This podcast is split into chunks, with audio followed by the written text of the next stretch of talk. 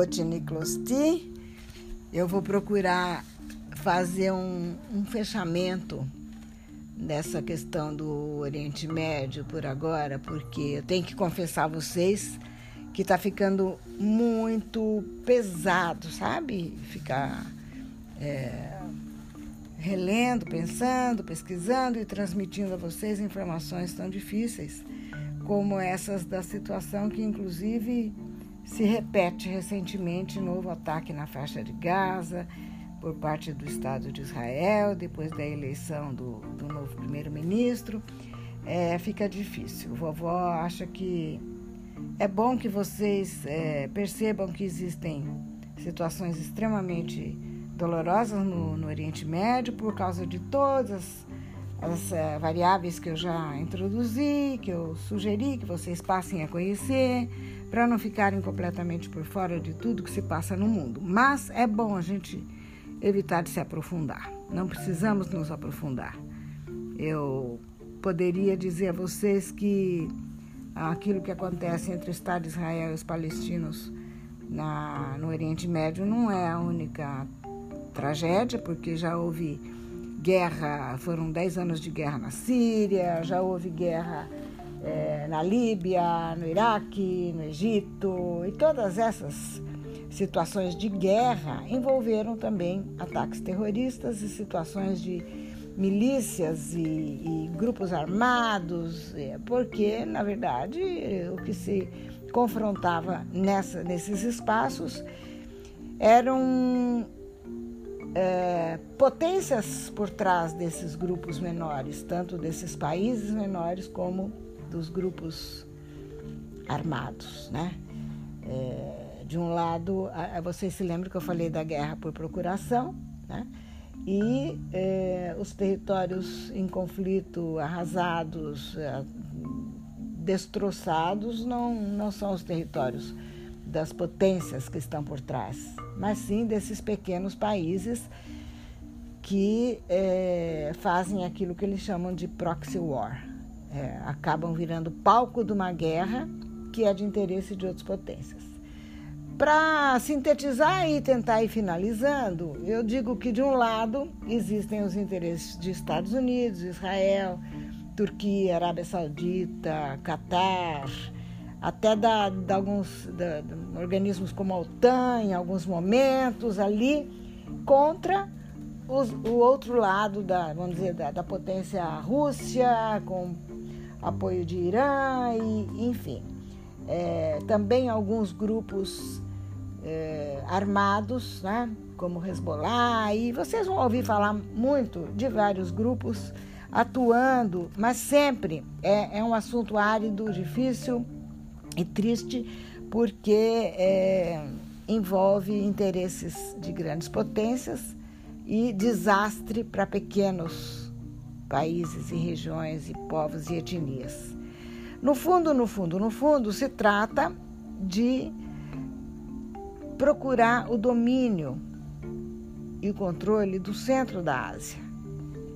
Porque, assim como na antiguidade, o centro da Ásia, que era conhecido como o, o, o, pedaço do mundo que era conhecido como a Rota da Seda, que aliás hoje se ressuscitou até esse termo, a nova Rota da Seda.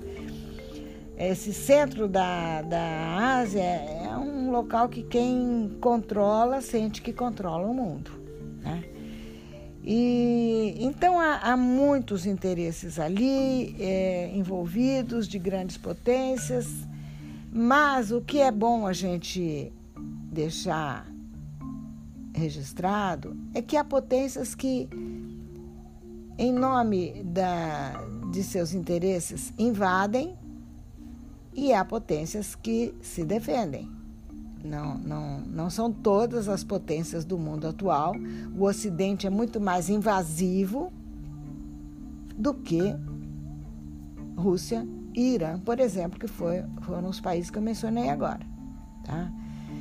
É, Israel tem interesse fortíssimo nessas guerras porque ele acha que precisa fortalecer suas fronteiras com a Síria, ali naqueles limites e Enfim, existem questões energéticas, questões de, de matérias-primas fundamentais para a dinâmica e, e o mecanismo de funcionamento do capitalismo e do mundo como um todo, naturalmente. Né?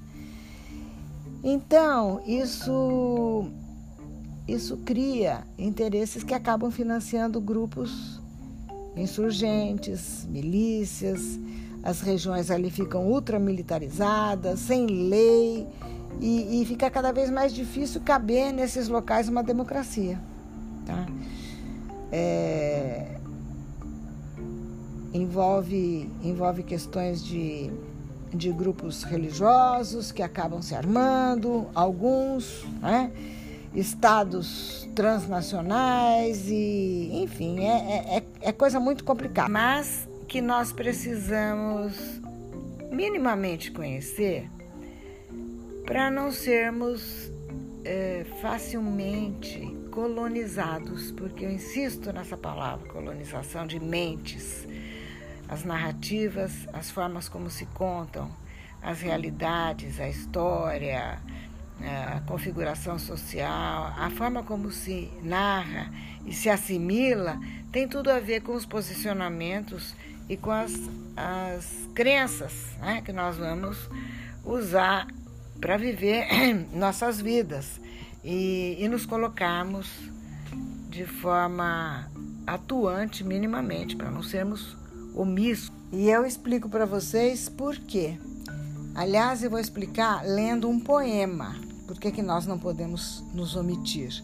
Temos que ter uma visão de mundo, temos que construir com, com sensatez essa visão de mundo e temos que nos direcionar na vida, buscar cumprir nossos propósitos baseados nos pilares daquilo que a gente acredita. Eu, eu acho que é muito importante que vocês ouçam um poema de Bertold Brecht que se chama A Indiferença, que com esse poema eu não preciso nem dizer porque que eu acho que a gente precisa saber das coisas e se posicionar com sensatez diante do mundo. Vou ler o poema para vocês e vocês vão entender. Abrindo aspas. A indiferença. Primeiro levaram os comunistas, mas eu não me importei com isso, eu não sou comunista. Em seguida, levaram alguns operários, mas eu não me importei com isso, eu também não era operário. Depois, prenderam os sindicalistas, mas eu não me importei com isso, eu não sou sindicalista. Depois, agarraram os sacerdotes, mas como eu não sou religioso, também não me importei. Agora estão me levando, mas já é tarde. Bertold Brecht, fecha aspas. Eh, viram só que, que lição de de vida e que chamado para que tenhamos é, nossa visão de mundo, nossas crenças, nossa fidelidade a um propósito, a valores e a uma é, posição que seja afirmada diante do mundo.